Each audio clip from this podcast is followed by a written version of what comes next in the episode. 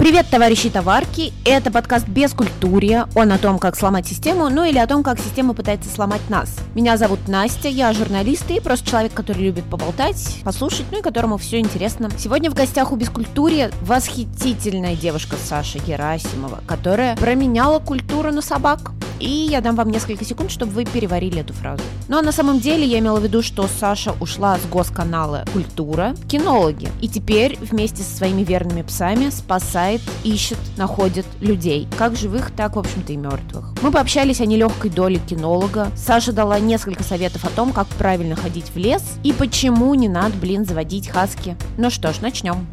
Ну, я предлагаю начать с работы на телеканале «Культура». И как так получилось, что ты сменила место работы так кардинально? Почему решила уйти и не страшно ли было? Мне очень-очень хотелось э, работать, как бы, ну, вообще мне хотелось работать в кино.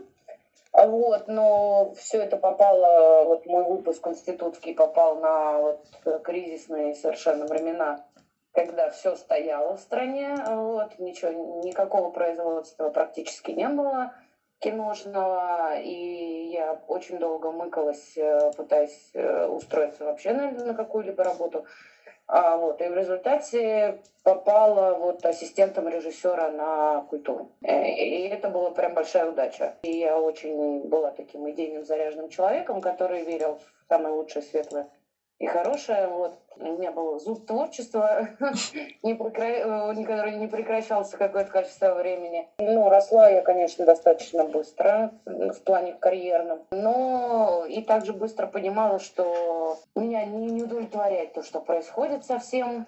А вот, и уже какое-то время, несмотря на то, что я там стала да, начальником отдела, мне кажется, по-моему, была чуть ли не самым молодым начальником отдела у нас на культуре. И, ну, я уже в тот момент понимала, что у меня уже все чувства перегорели, что я иду не туда. Ни о какой сам, самореализации речи для меня, вот в моем как бы как я это себе представляла, не шло. Вот. И я очень долго-долго боролась с тем, что вроде бы все хорошо, с одной стороны. А, ну, внешне, да, внешне все хорошо, а внутренне очень, очень тяжело было. Какой отдачи тебе хотелось? Ну, понимаешь, я никак не влияю на контекст, во-первых, я никак не влияю на то, что мы показываем. И от меня там ну, как бы ничего смыслового не зависит. Это раз. И во-вторых, как бы я понимаю, что от э, моего присутствия ничего не меняется. И ни, и ни для кого не поменяется, я имею в виду для зрителя. Да? То есть есть я, нет меня, это разницы никакой не будет. А, то есть это производство, которое идет вот оно идет совершенно по накатанной, и ты там просто винтик. Я пыталась э, себя реализовать путем волонтерства, когда я ну, поняла, что это можно делать. То есть я же сначала стала волонтером. Завела собаку, стала бегать по лесам в качестве волонтера. А, работая на канале, то есть пыталась совместить. Потом это прошло в ту фазу, когда совмещать было крайне сложно. И после первого найденного, после того, как у меня собака нашла вот первый раз э, да, человека и спасла ему жизнь, ну все, тут у меня повернулось окончательно.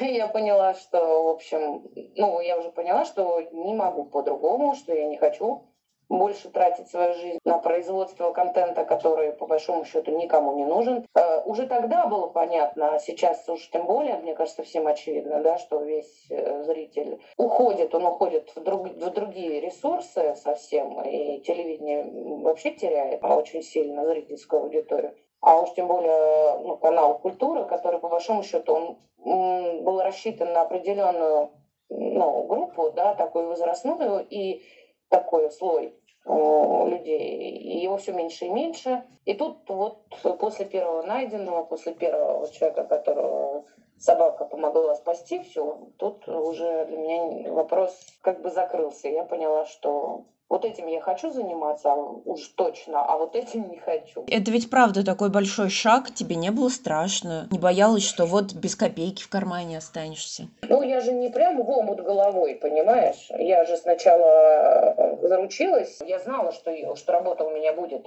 То есть я не приходила прям в никуда. Ну, я очень сильно теряла в деньгах, это факт. Хоть потеряла я действительно, ну, в два раза у меня зарплата уменьшилась. Ну, мне в тот момент это не казалось страшно. Ну, не знаю, мне, мне вообще мало чего страшно, если честно могу сказать. В плане, если я во что-то верю. я отдаю себе отчет, я анализирую, понимаю, насколько это возможно, реально, нереально.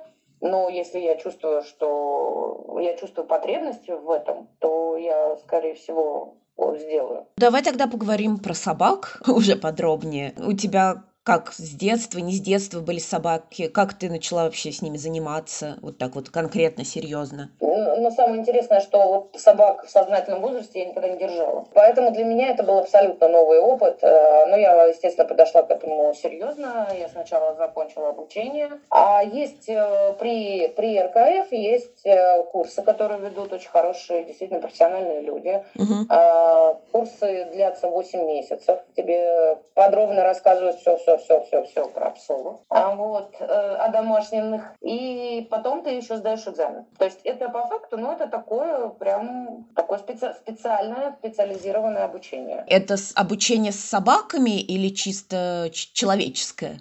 Нет, это сначала теория, это, э, это обучение именно человеческое. Ага. Да, то есть тебя, тебя готовят как вот э, кинолога, человека, ну, по специальности кинолог. Сначала 8 месяцев теории, потом ты уже берешь, берешь э, животинку, и с этой животинкой идешь на дрессировочную площадку. А, либо параллельно. Но я считаю, что это самое, самое что вот без этого, по большому счету, говорить о, о кинологе не, нельзя. То есть, если ты не имеешь теоретической базы, то это будет, это будет любитель, любительская история, да. Собаку ты брала изначально с такими грандиозными планами или нет? Да, да.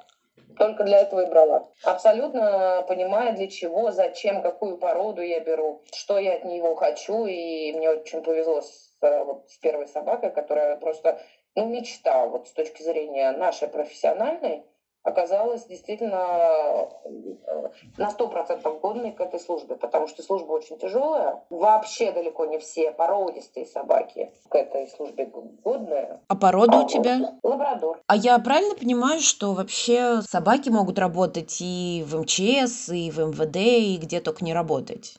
У них же бывают и разные специализации, там поиск людей, поиск наркотиков, поиск взрывчатки. Да, да, совершенно верно. Почему ты выбрала именно... Ты в МЧС ведь, правильно? Да, Московская областная служба спасения, да. Ну, как бы, то есть, в принципе, это Министерство МЧС.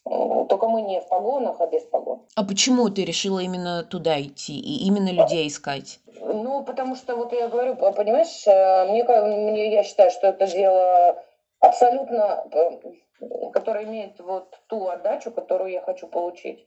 Потому что когда ты спасаешь, спасаешь человеку жизнь, ты понимаешь вообще, что ты, не, ты сам не зря живешь как говорят про МЧСников, это комплекс героя, но на самом деле это, это знаешь, это как руками потрогать. Вот оно, вот он смысл. Ага. Ага. Вот. То есть ты видишь ну, прям вот этот смысл, ты его видишь э, в жизни, и это очень стимулирует. А расскажи немного про обучение. Что, что есть собака? С чем ее едят, какие они бывают, э, почему вот так и так и так. Ну, то есть на самом деле это, нау это научные знания, э, которые очищены вот от э, антропоморфизма, от иллюзий каких-то, а вот нелепых, которые сейчас очень сильно у нас в общественности распространены.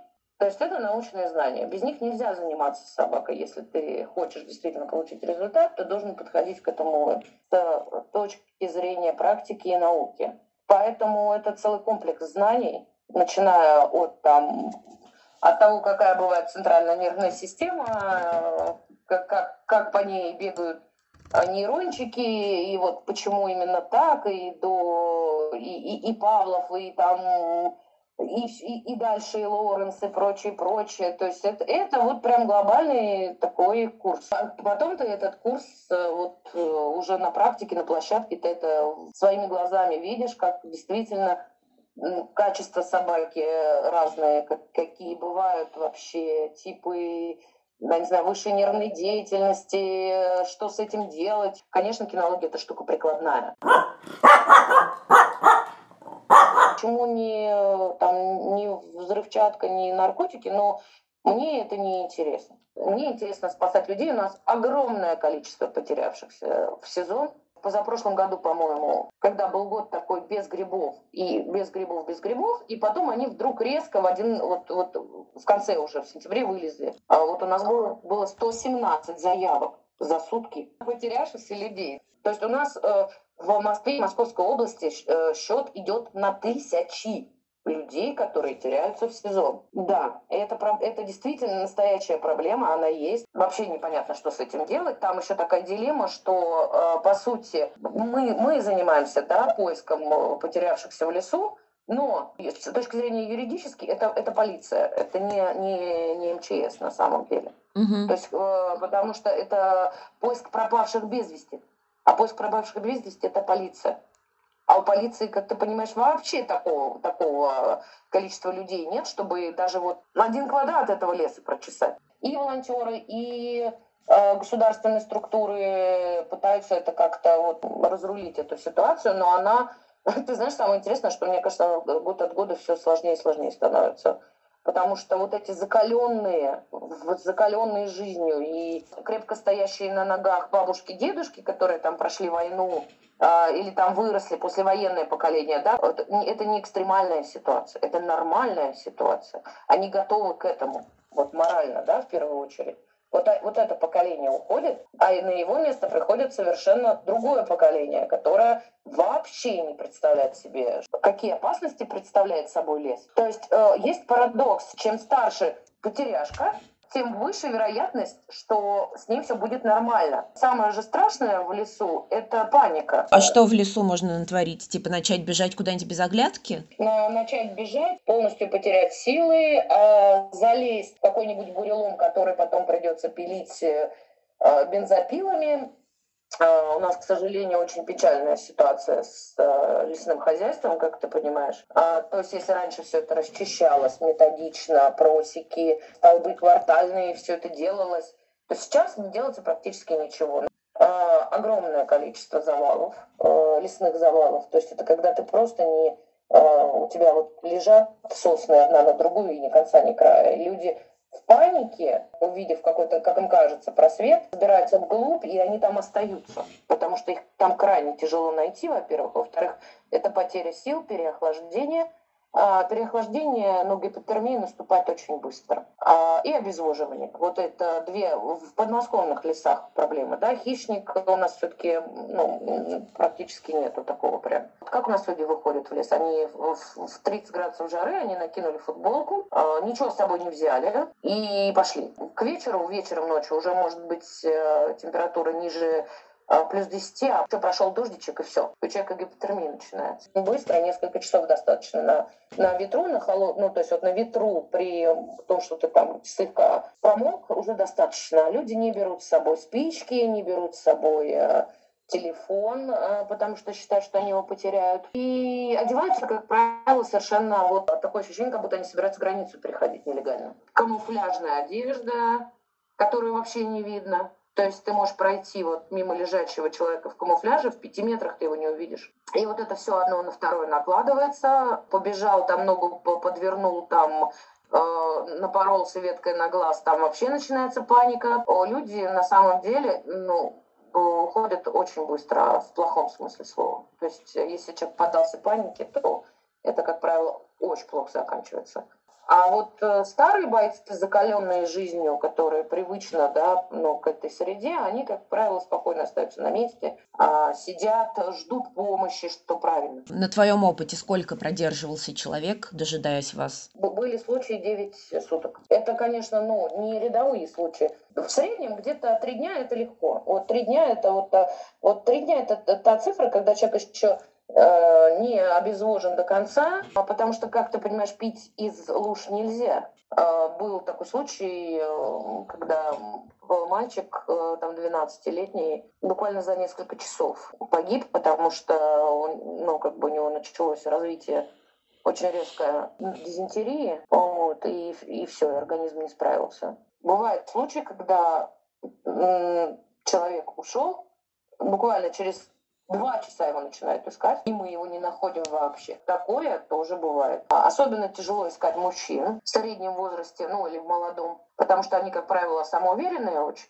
и они считают, что они все знают, и они сейчас выйдут. А у нас э, такие леса, что несмотря на то, что мы в Подмосковье, да, казалось бы, но у нас есть районы типа Каширы, там, где есть болото, там, где есть торфяники, там, где, может, один лишний шаг, и все. А кто все-таки больше теряется? Пожилые? В основном, да. В основном это грибники. Но грибники у нас, как ты понимаешь, это люди, которые вышли на пенсию. Обычно еще самая любимая фраза, которую мы слышим, это «Ой, да я же здесь все наизусть знаю, я здесь родился, я все здесь знаю наизусть». Все, все, кто знает наизусть, вот они Потом мы их очень долго ищем. Лес меняется, он не остается на месте. Прошел ураган, повалило там, там, тут, а лесники не убрали, пошло заболачивание, там даже, которого ты не видишь, то есть э, у тебя ландшафт меняется, да, в зависимости от э, сезона. Что делать, если потерялся? Просто сесть и ждать спасателей? Значит, если ты идешь с собой, идешь в лес, по грибы, вообще не важно, зачем ты идешь в лес. Во-первых, а, у тебя должно быть, быть с собой вода. Это обязательное условие.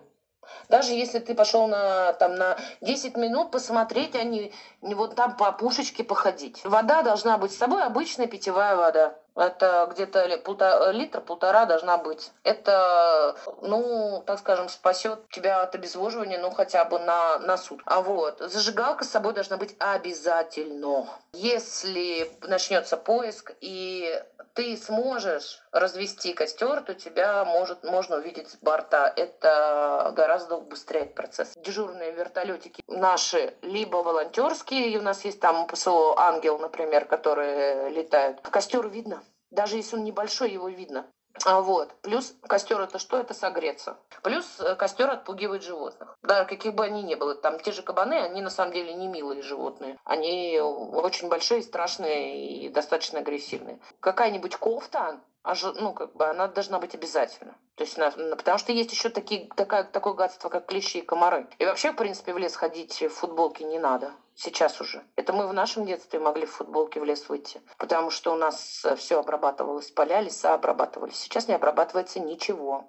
И одежда должна быть яркой. Но самое вот то, что мы рекомендуем, самое простое, это вот ты одел то, что тебе удобно, да, но сверху надел э, обычный совершенно автомобильный жилет яркий, вот этот.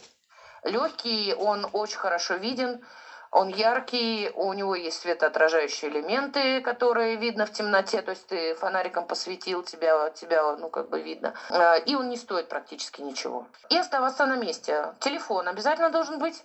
Пользоваться им надо очень с умом, то есть а, первый звонок должен быть в 112.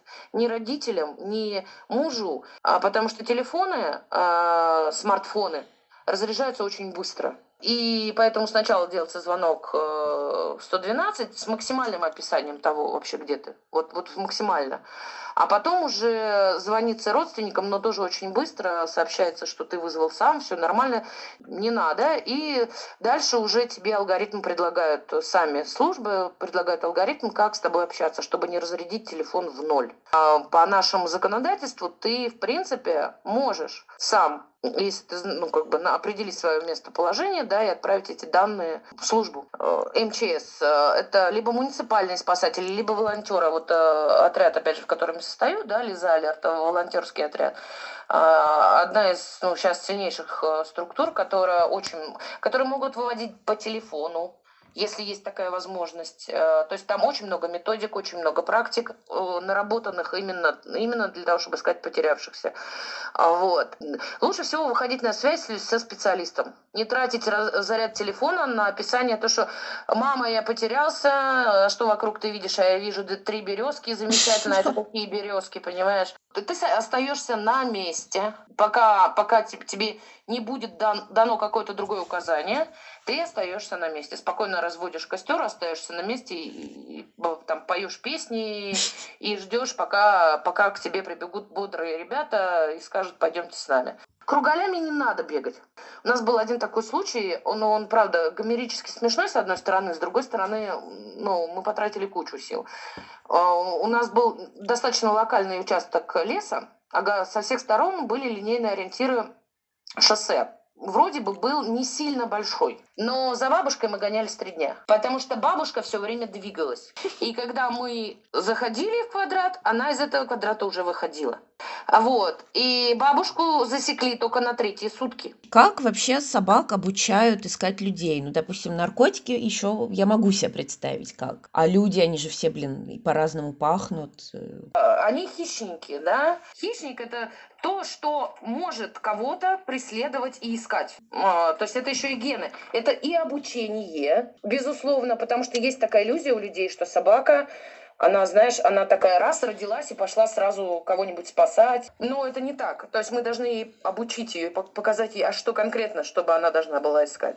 Вот. Э, так вот, по поводу, почему не могут создать угу. газоанализатор, э, вот по той, по, по той причине, что собака обладает уникальным, уникальнейшими возможностями обобщения и вычленения некого общего знаменателя. Вот ты хорош, хороший вопрос задала. Люди же разные, они пахнут, пахнут-то по-разному. Да, пахнут по-разному, но есть нечто их объединяющее. И вот собака, вот это нечто объединяющее, вычленяет в процессе обучения. И у нее не возникает вопросов, что это человек. Мы ее учим искать человека, собака найдет, человека. Даже она его никогда не видела.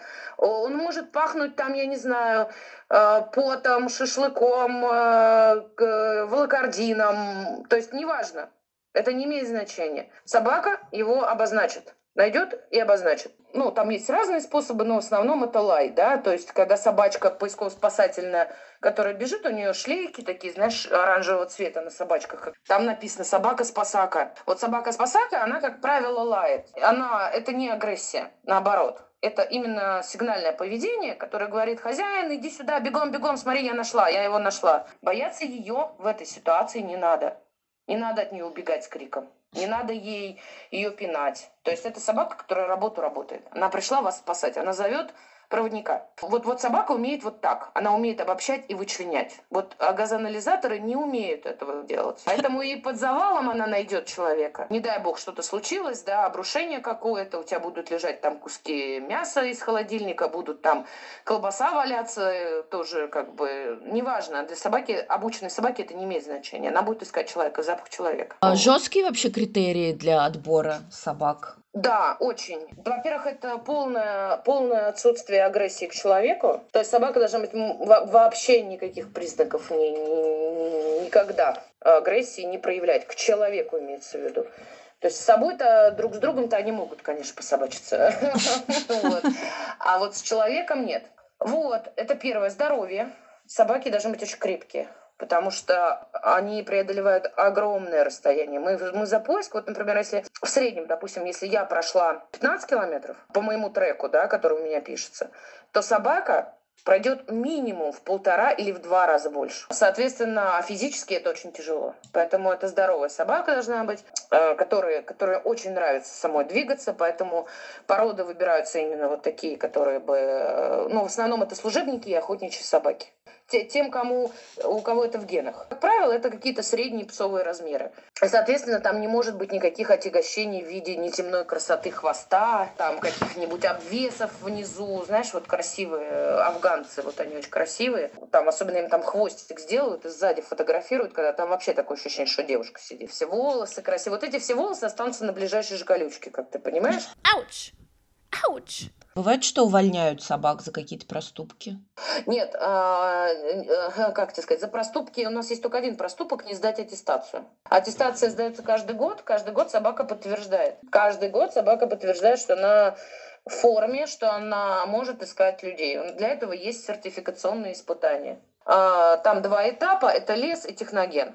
Техноген – это, собственно, обрушение. И оба этапа собаки должны сдать. Это по нашим правилам, а, но у нас так исторически сложилось. Понятно, почему так сложилось, потому что первоначально первое применение собак, такое прям серьезное, было на землетрясении. И, естественно, первым, что, когда поняли, что да, собака работает, сначала разрабатывали техногенные, именно поиск по техногенке, потому что, как ты помнишь, у нас были еще республики, которых потрясывало периодически, причем потрясывало так, что потом полсоюза бегала, приезжала туда помогать восстанавливать. И потом уже добавился лес. В Европе там, там может быть по-разному. То есть там может быть, там ресурса больше, а, территории меньше, а, разные условия. А, у них можно там, например, сдать отдельно лес, отдельно техно. По идее, это действительно два, два разных поиска. Да, если собака не сдала, тогда она не допускается до работы. И, в принципе, тогда ты должен что-то что делать, либо брать другую собаку ее обучать, либо, ну, это твой, твой, получается, что у тебя инструмент не работает. Я, кстати, читала про кинолога, который работает в МВД, тоже девушка, и она жаловалась, что у них огромные штрафы. Там, ну, буквально э, собака заболела, не вышел, когда надо, и у тебя там чуть ли не наполовину зарплату урезают. У вас как со штрафами? Собака имеет право болеть, она живая. Просто если ты, например, уведомляешь э, свое начальство, что у тебя заболел собака, ты должен принести э, справку от ветеринара, что, ну, как больничный. То есть собака на больничном. Нет, у нас нет такого. Все понимают, что собака живое существо. Собака может порезаться. Собака может порвать мышцу. То есть вот у меня, например, было такое, что именно на ПСР, то есть на поисково-спасательных работах, собака от того, что, ну представь себе вот этот заваленный лес мокрый, да, когда угу. собака постоянно преодолевает стволы деревьев, в какой-то момент времени собака просто порвала себе грудную мышцу. На завалах собаки режутся, э, режутся регулярно. Ну, она полежала, забинтовали лапку, прокапали, уколы покололи, все, вышли на работу. Но если это не, конечно, не то, не та какая-то трагич, трагичная ситуация, когда собака оказывается профнепригодной по, по здоровью. Такое бывает, собаку тогда списывают. Вот, к сожалению, в нашем законодательстве а, никаких а, благ в этом смысле для собаки, для служебной не предполагается. То есть они пенсию не дают. А за рубежом дают? Все зависит от страны. Э, во-первых, у них награды дают, а награды подразумевают льготы. А, самому проводнику есть какой-то смысл, да, вот э, э, эту собаку, кроме, ну вот кроме того, что ты ее любишь, да, и кроме того, что ты понимаешь, что это твое родное близкое, а, есть еще какие-то вот бонусы от, от государства. У нас нет вообще ничего. То есть даже если собака героически нашла там, я не знаю, у тебя на обрушение 50 человек, э, ты ни, ничего для нее это, к сожалению, не будет значить. Еще забыл тебя спросить, когда говорили о потеряшках, э, много пьяных бывает? Да, вот есть такая категория очень тяжелая. Это новогодние потеряшки. Это новогодние корпоративы, которые заканчиваются иногда в лесу в полуголом виде и в очень невменяемом состоянии. Вот э, с ними вообще очень тяжело, потому что временной и фактор погодный, как ты понимаешь, там, там просто идет вопрос э, порой на минуты. А плюс неадекватное состояние. Вот. И выводить потом бывает очень тяжело. Ведь это состояние, когда человек начинает очень быстро замерзать. То есть mm-hmm. человек даже не дает себе отчета, да, что он замерзает. Ты упомянула с таким явным раздражением про какие-то любительские штампы касательно собак. Что ты имеешь в виду? Это вообще, в принципе, у нас очень э, сильно развит, к сожалению, в силу отсутствия э, системного образования. У нас э, есть представление о собаках как о вот это, знаешь, есть э, фраза, которую я очень не люблю, это собака-компаньон. А нет собак-компаньонов. Собака это хищник, у него есть свои законы, по которым они живут. Они, конечно, адаптировались, конечно, конечно, они научились понимать нас, но мы должны понимать их а не придумывать за них. А, э, просто сейчас, к сожалению, очень развит антропоморфизм. То есть, когда люди придают человеческие качества животным. Это неправда. А, то есть люди не знают, как это объяснить, хотя все написано в книжках. Но люди начинают выдумывать, придумывать, придают э, порой вообще поведению, которое нужно э, корректировать, причем корректировать срочно, придают какие-то э, такие фантазийные вещи. В результате процесс усугубляется, еще и усугубляется, и усугубляется. Вот. И в результате в три года к тебе приходит там на площадку какое-нибудь абсолютно невменяемое уже животное. Не потому, что оно плохое животное, а просто там это же хозяин, который вообще не, вообще не понимает, что с ним делать, зачем он его завел. И потом корректировать это поведение очень крайне сложно. Потому что чем больше возраст, взрослее животное, тем сложнее с ним работать. Это, ну, это правило всех систем, да, живых. Нас есть такое, такое понятие, как зоушиза. Ну, это действительно, это люди, которые проталкивают абсолютно антигуманные э, законы. Это люди, которые э, ставят э, противопоставляют э, интересы людей интересам животных, э, то есть это какой-то мрак. И спеку, спекулируют и наживаются на, на, на этом. Но это ты сама знаешь, то есть когда мы будем спасать неспасаемое, собирать на это деньги, э, вот, хотя объективно понятно, что там уже спасать нечего. Э, и собаку мучают, и не только собаку, да, и по, по факту издеваются просто над животным, но тем не менее. Это есть, это очень печально. Лучше всего, самое лучшее, прежде чем брать собаку, почитать э, научную литературу, прийти на площадку, на дрессировочную именно площадку. Не там, где э, тебе будут рассказывать про и, и по, или по, учить по интернету. Нет, это не работает. А именно вот прийти, с тренером, позаниматься с тренером, что надо тебе, как надо, научиться обращаться с собакой. Тебе проще будет потом гораздо, и собаке будет гораздо проще, вы друг друга будете понимать, потому что собака – это существо живое, и собака – хищник. Нельзя э, вот, ну, то, с чего я начала, да, собака-компаньон. Не бывает собак, собак-компаньонов. Изначально собака для чего-то выводилась. То есть каждая порода выводилась для чего-то. Есть ведь декоративные всякие породы. Декоративные собаки от этого не перестают быть собаками, понимаешь? То есть, э, когда наши заводчики, э, ну, в кавычках заводчики, конечно, я имею в виду, что не все, а вот те, которым очень надо быстро продать, неважно что, вот, они начинают рассказывать о том, что ой, да она на пеленке писает, ой, да все хорошо, ой, да вот... Потом, правда, вместо пеленки оказывается голова хозяина в буквальном смысле слова. Ой, почему-то моя собачка ночью, пока я сплю, писает мне на голову. Э, на самом деле, писает на голову. Вот, то есть э, собака – это территориальное существо, которого…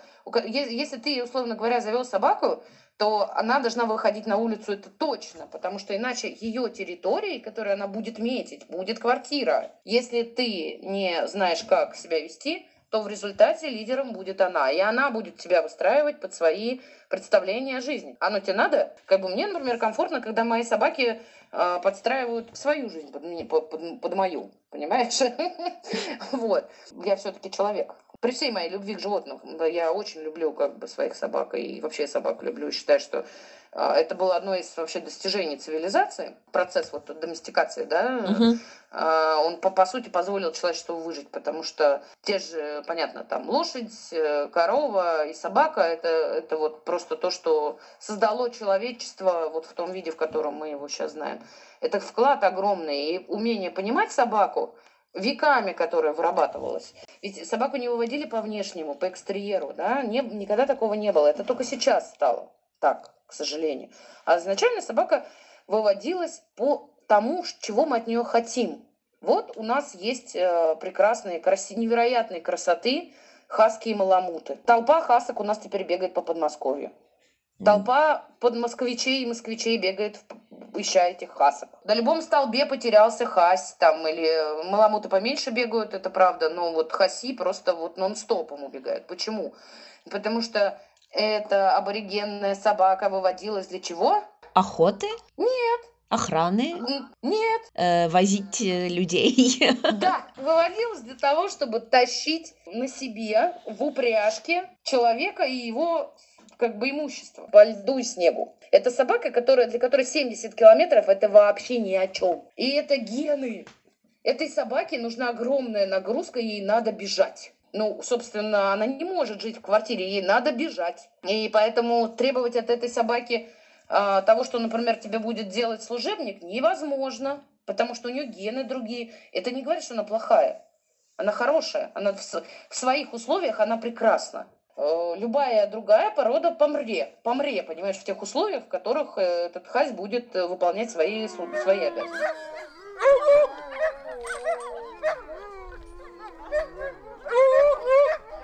Ты сказала, что ты любишь своих собак. То есть у тебя еще кто-то есть? У меня сейчас э, три собаки, да. Ох ты, нифига. И все рабочие? Да, и все рабочие, да. А живешь ты в загородном доме или в... Нет, к сожалению. В, ты в квартире? В, в квартире да, с тремя большими да, собаками? Ну, ну, ну, да, в квартире, да. Но э, просто, понимаешь, с, с, как бы собака, которая работает, э, она очень спокойная собака.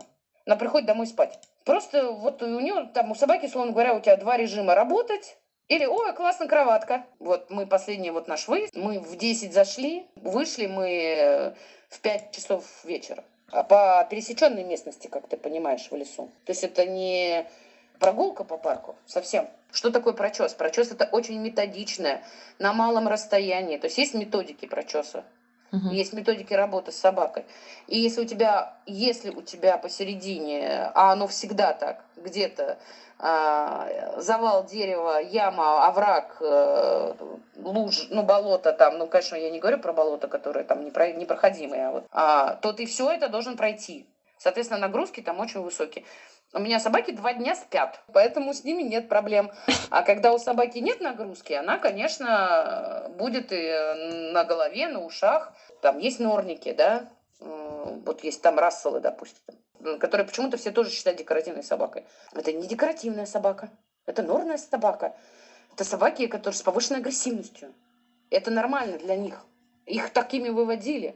Потому что пойти на зверя в нору, это надо обладать как безумной просто уверенностью в себе, э, адреналином, который будет вырабатываться. То есть прям там гормон, играй гормон такой должен быть, понимаешь? Потому что животное это в норе больше тебя еще, на секундочку. Когти там, дай боже, и зубы. Вот и вот всю эту энергию надо куда-то деть. Когда есть вот, например, типичная история, что вы завели собачку, она потом ноги жрет хозяева прямо вот из-под дивана выбрасывается, такая, а там челюсти нормальные, кстати, я тебе могу сказать. То есть там какой-нибудь сухожилие порвать, да вообще как нефиг делать. И хозяева мучаются. А почему? Ну, потому что собаке нужно очень много... Мало того, не просто даже бегать, а нужно с определенной целью бегать. Надо читать историю породы, для чего она выводилась, чтобы понимать, насколько она вообще соответствует твоим представлениям, а что ты хочешь от собаки. Задай себе вопрос, для чего тебе собака. Ты когда гуляешь со своими тремя зверями, люди как, нормально реагируют? Я с тремя сразу не гуляю, потому что у меня Громушка, который, ну, ты, ты если видишь там мои публикации, да, в Фейсбуке, ты ага. это. Да, вот эту прекрасную рыжую морду с вот этой челюстью, да, размером с пони. Вот. Естественно, просто вторых я физически не, не могу, да, тем более, что мне надо еще заниматься с собакой. То есть, э, ну, как бы мы, мы же постоянно находимся вот в этом процессе. Но все равно, конечно, регулярно, регулярно процесс конфликтной ситуации, они возникают всегда, практически всегда. Причем, как правило, они возникают на пустом месте. Порой даже вот, вот просто мимо проходя, ты можешь услышать э, вот, ну, мало приятного про, про себя и про своих собак, хотя ты просто идешь мимо. У нас люди как бы, ну, как тебе сказать, есть люди, которые любят всех собак, есть люди, которые не любят вообще, ни, вообще никаких собак, а, и очень мало людей, которые вообще понимают, что такое собака. А, что собаки бывают разные. Если начать, э, встать перед собакой, начать орать и махать руками, то любая собака, она так офигеет скажет «ваф». Есть, а просто от испуга скажет «ваф». Не потому что она тебя жрать хотела, она вообще, ты мало интересен ей. Знаешь, кстати, есть такие люди, которые говорят, что у меня собаки, вот они меня все время там как-то кусают, ага, я не знаю, ага. как-то вот. Они, а, меня собаки не любят, вот не любят. Вот, скорее всего, вот это меня собаки не любят, просто вызвано определенным поведением, которое человек проявляет, угу. сам не зная, не замечая. И которое собака интерпретирует просто как агрессию, ну, то есть в свой адрес. А человек может этого даже не понимать. Э, я всем желаю быть крайне внимательными к себе, заботиться о себе, о, своей, о, своих семьях, очень-очень аккуратно, только по инструкциям ходить в лес, не добавлять нам работы, потому что, пожалейте, нам, нас, нас, нам очень тяжело потом бегать за вами. А вот. Всем, кто собрался заводить собаку, обязательно проконсультироваться с э, специалистом, почитать про породу. Всем здоровья! Пока-пока! Товарищи товарки, если у вас есть вопросы, Саша готова ответить на них и даже записать еще один выпуск со мной, где расскажет всякие байки, истории из жизни кинологов, смешные, печальные. Напишите в комментариях слово «собачка» или любое другое дурацкое слово, и я пойму, что вы имеете в виду. Ну и, конечно, поставьте, пожалуйста, лайки везде, ВКонтакте, в Apple Podcasts, Google Podcasts, потому что, согласитесь, выпуск получился полезным, давайте его распространим, пусть люди послушают и не теряются в лесах. Ну, а бескультурных историй на сегодня хватит. Всем пока!